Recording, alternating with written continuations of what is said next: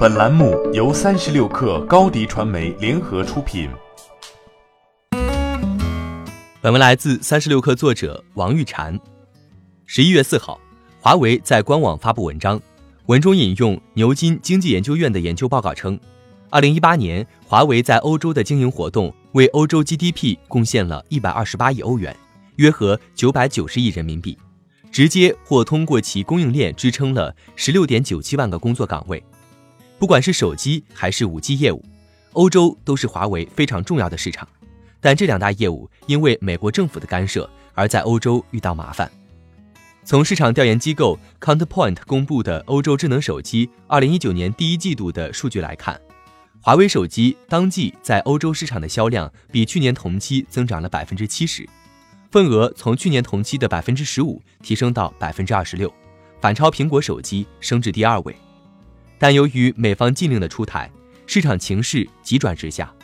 第二季度中，华为在欧洲市场销量为八百五十万台，出货量同比下降了百分之十六，份额跌至百分之十八点八。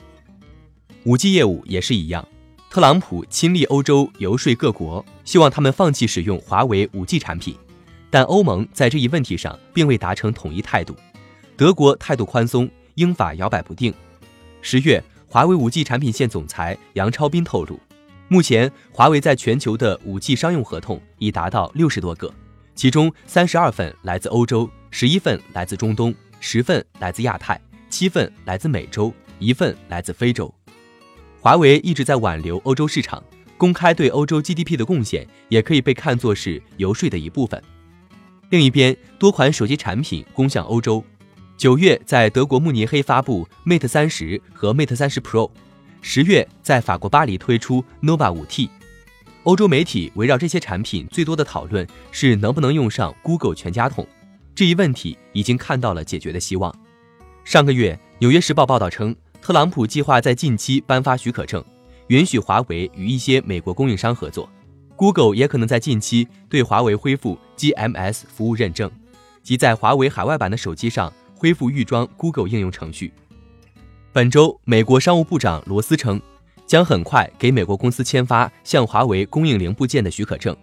有人在华为创新日大会的问答环节就此询问华为战略研究所所长徐文伟的意见。